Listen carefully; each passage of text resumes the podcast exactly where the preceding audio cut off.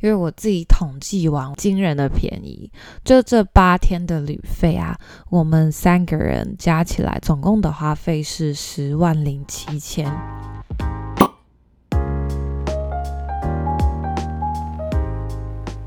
侄女的侄也是侄牙的侄，欢迎收听侄女聊。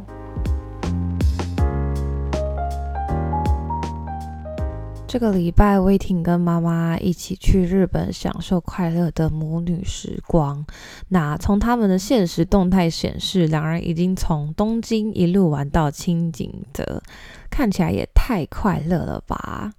羡慕嫉妒。说到跟家人的旅行啊，我觉得可以稍微跟大家分享一下啊。我在十月初的时候带我的妈妈和外婆他们一起去马来西亚，然后这次的整体花费，因为我自己统计完，惊人的便宜，就这八天的旅费啊，我们三个人加起来总共的花费是十万零七千。就是包含所有的机票啊、住宿啊、杂志啊，跟一些伴手礼的开销。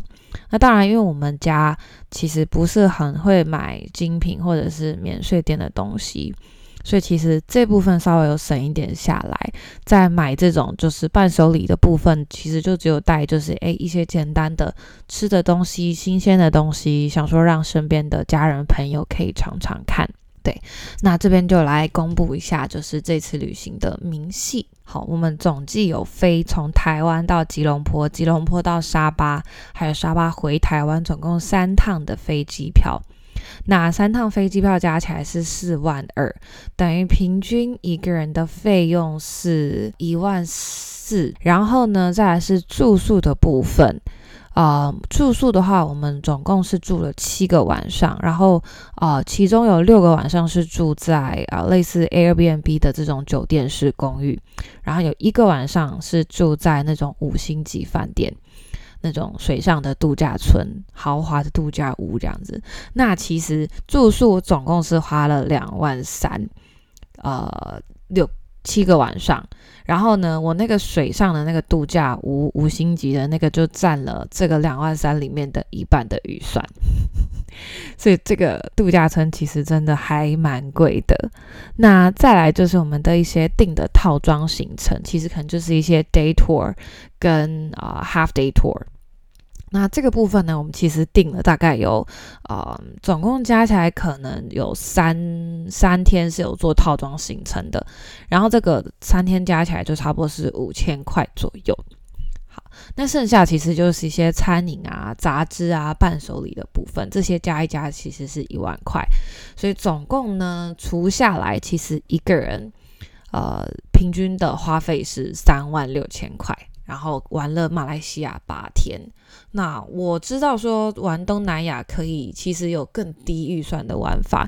但我觉得以我们这一趟的行程，基本上都是坐计程车出行，然后嗯，其实想吃的、想玩的、想体验的，我们就直接就是坐下去，没有什么在节省预算的状况下，其实我觉得这样子的花费是真的还蛮还蛮便宜，还蛮实惠的。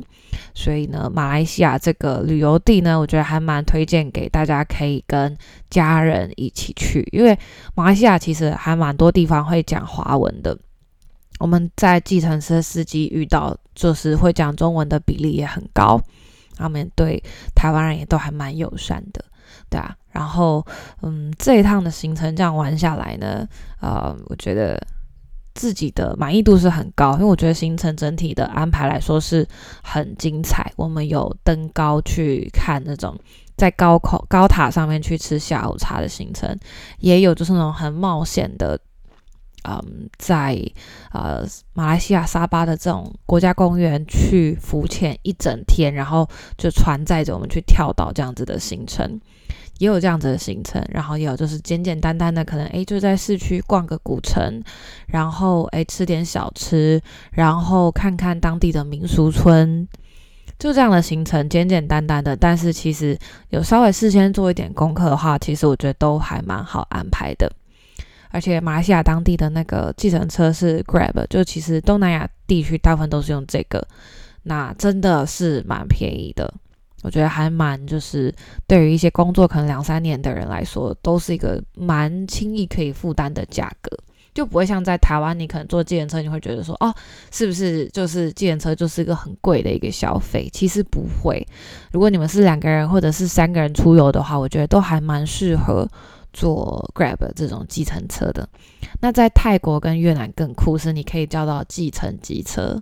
摩托机车，就更刺激的一种体验。那如果有搭乘到这个摩托机车的话，大家就要自己小心。带好自己的随身包包跟物品啦，啊，就跟大家稍微分享一下，嗯，最近刚过的这个节日万圣节，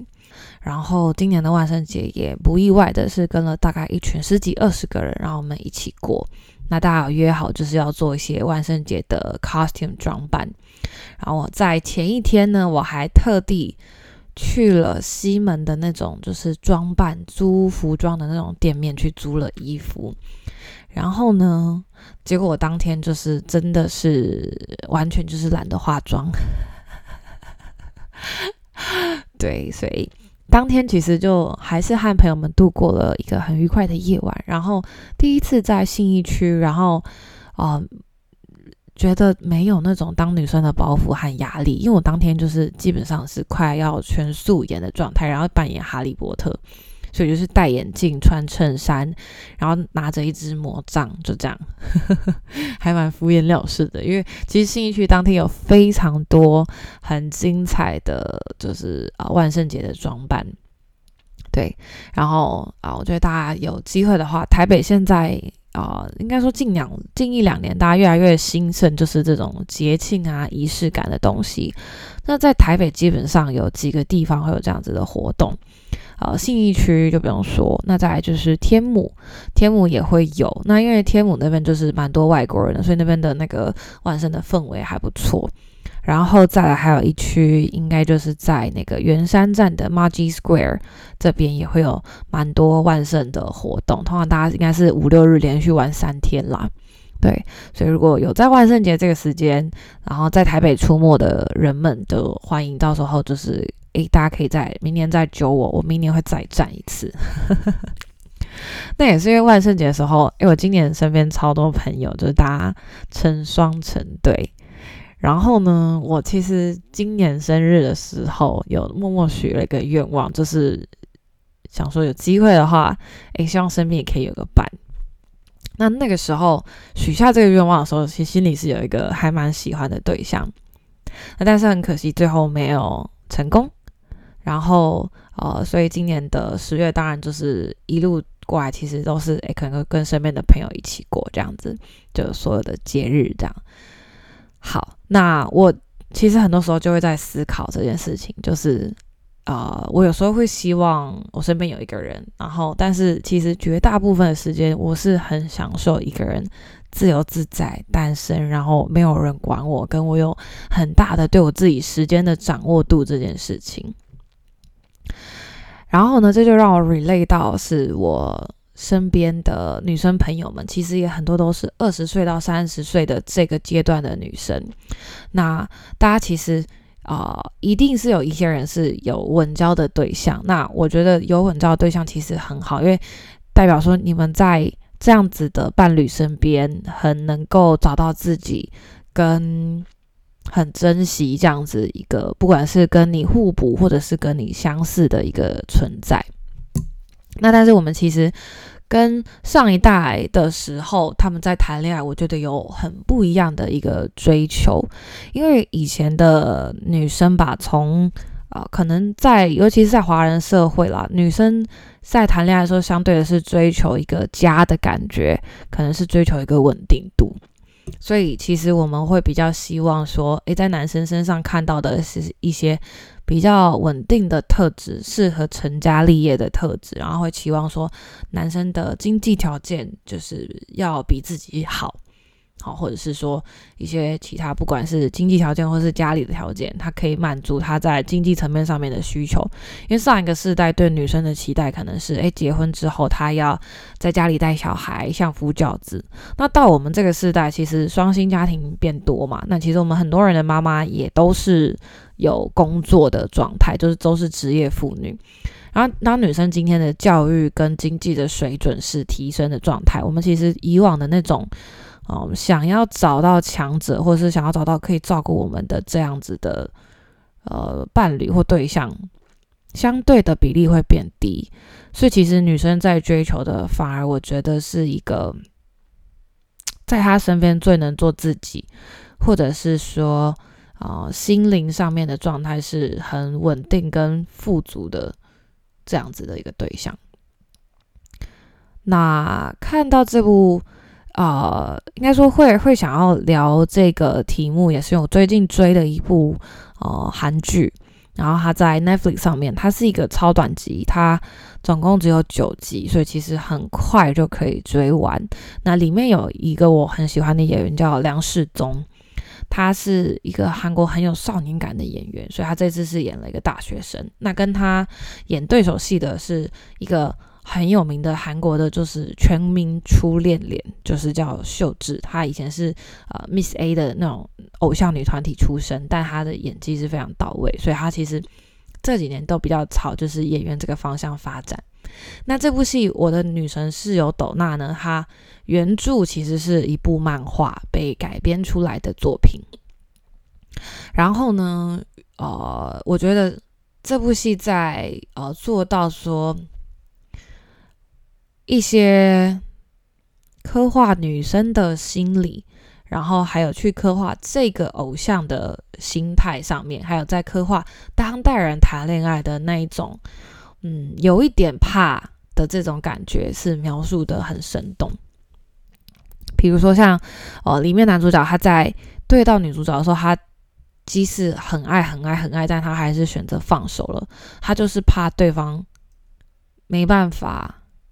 在他的爱里面飞翔，我觉得那个时候看到那部戏的感觉很强烈，是这件事情，就是他怕自己让对方绑手绑脚的，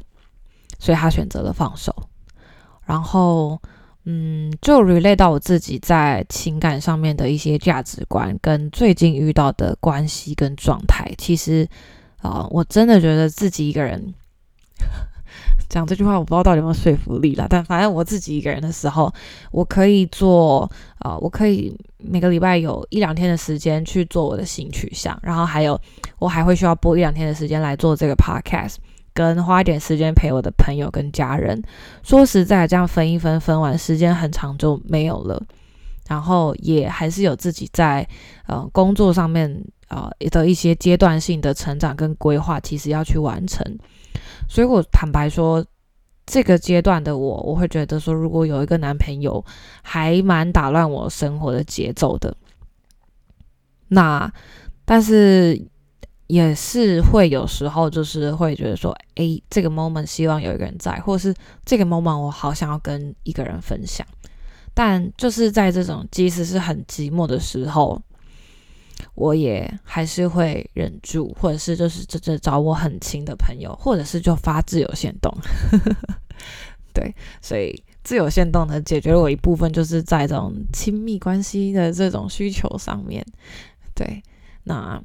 其实因为自我的自由设定，我不知道大家的自由都是设定什么样的人啊，但反正我都是女生跟我的 gay 蜜们。然后，所以在上面我觉得可以很做自己的讲我想讲的话，因为可能同温层会很厚，所以其实我不太会去在乎说讲的话是不是政治正确，或者是是不是一定是正面正向的事情。对，所以还蛮感谢到目前为止我身边的挚友们，就是嗯，可以支撑我的就是对感情这块的需求。对啊，然后。也很希望说，哎，今年如果说你身边有在谈对象的朋友们，哈，万圣节了，吹一下油门，哈，圣诞节前，希望大家可以有个身边的人陪伴。如果没有的话，就欢迎加入我的自由行列，跟我一起就是耍孤僻、耍单身。对呀，然后呢，刚刚我在刚刚就是开始录音前，也收到了一个啊最新消息，就是我即将要就是啊出去自己租房子生活一段时间。那是很幸运的是，在台北市这边有朋友他们租的房子刚好有空的房间，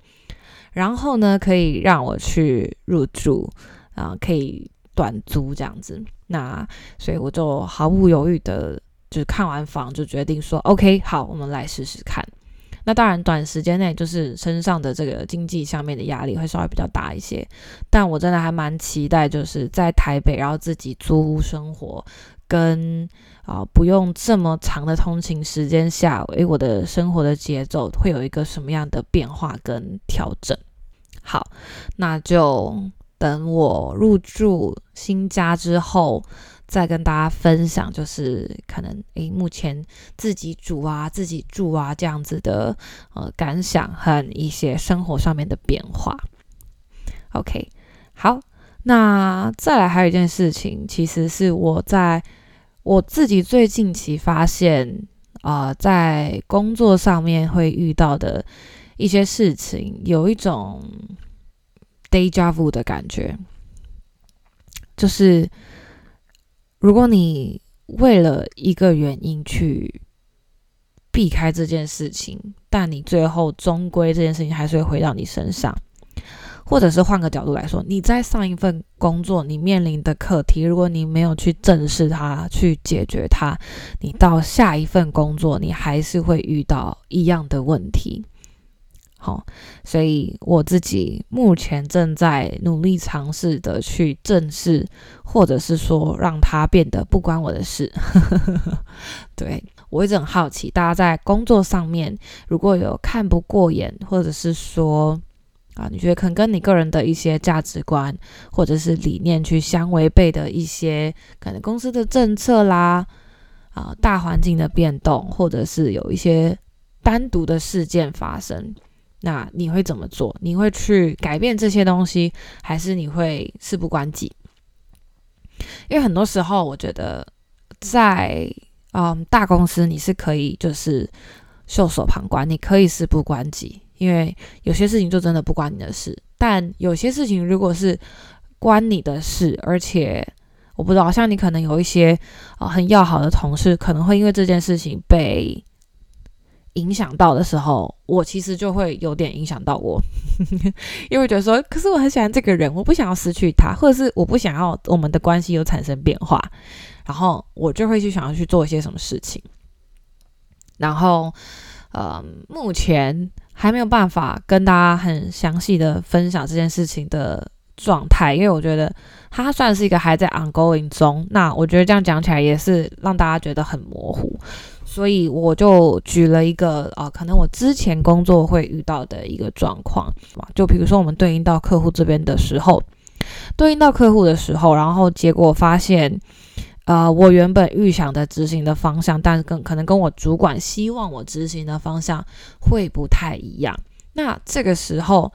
我需要我要去跟主管去 fight back，还是说我要跟主管去坚持我自己的？理念想法，还说我就乖乖的照着主管的讲法去做？那通常这个时候就会经过一个就是自己会蛮纠结的一些时刻，可能就会觉得说，I mean，我是新时代，他的想法 maybe 就很很很守旧啊，然后不重要啦，没有人在乎，可能我想法才是对的，或者是有时候就真的会对自己有一些很盲目的自信。但说实在的，我目前为止遇到状况，就是得到得到的结论大概就是，你的主管会成为你的主管，不是没有原因的，就是他在某一些地方一定是 surpass you，他会成为主管，就他要么就政治搞得比你强，要么他能力搞得比你好。所以，如果他今天是你的上位者，你今天还没有爬到他上面，你就乖乖听他的，听他的决策去做，因为至少出事了他会来扛。好。对我只能，我只能目前的想法会是这样。然后，嗯，对于我觉得我有能力去改变的事情，我觉得我还是会尽力的去尝试，在一个在一个我能力所及的范围上，尽量的去做。然后我其实就蛮想知道的，诶，大家如果在工作上面有看不过眼的事情，你们有没有发生过这样的状况？会不会因为这样的工作而选择新的 career path，或者是选择要离职？对，那我自己目前是还没有因为说，呃，一些工作上面的不愉快的事情选择离职。我可能真的都是因为我自己的职涯的规划，我的选择。所以目前为止，还是觉得有选择这件事情是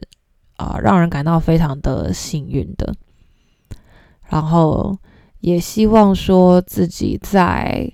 自己在接下来的啊职涯当中，也还是能够保有对工作上面的这样子的冲劲、热情，然后还有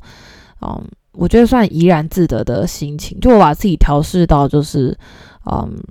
说实在的，就是我尽人事听天命。然后我到目前为止，我觉得我不是那种去去黑别人或是去绿茶别人的人。那我就是把我自己的事情做好，然后我不会去尽量不要去闲言闲语。当然，办公室避不了八卦，但我不会去讲别人的坏话。但我对于我自己。喜欢或者是讨厌的的人跟事情，我觉得我还蛮好恶分明的。举例来说呢，我不是很喜欢的同事，然后嗯，可能想要啊拉近距离啊，或者是想要拉着我，就是做一些很姐妹的动作啊，我可能就真的肢体上面会比较抗拒一点。对我是不是应该就是要再再积极一点，融入这个这个社会群体里面呢？欢迎大家来，就是帮我解答，因为我觉得，即使已经出社会快五年了，然后很多时候还是觉得，呃，I can't，I just can't，就是没有办法把自己啊，真的啊，那个面具戴上那种感觉。好啦，这礼拜原本要跟大家聊工作呢，是因为啊，我其实自己最近在工作上面。面临到一些 setback，然后我觉得不是我自己造成的，而是整个大环境跟公司政策的一些呃影响。所以这个这件事情发生的当下，我其实整个人是很愤怒跟很无所适从，然后有一点觉得说，诶，是不是被否定了的感觉？就明明上个月。业绩做超认真，然后我觉得诶自己做的还不错，但可能在公司眼里就是一个被否定，说哦你还不够好，然后诶你需要被留下来加强这样子。那这个对于一个已经工作了有一段时间的人来说，其实我觉得还蛮伤自尊的。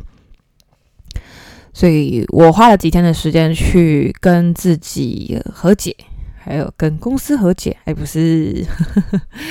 公司不缺我这一个人啦，所以其实主要就是在思考说，哦，那这个是呃，这个是公司的政策，那我是公司的员工，所以照来说，我就是我们就是 follow 好不好？没有二话就是应该要 follow 的。但是，诶，我现在如果没有办法 follow，那是因为我是不是觉得有哪里是这件事情可能不符合我的调性，或者是我自己的价值观？但想了几天，我就想破头，然后也觉得无解，因为这件事情就不是我能控制的，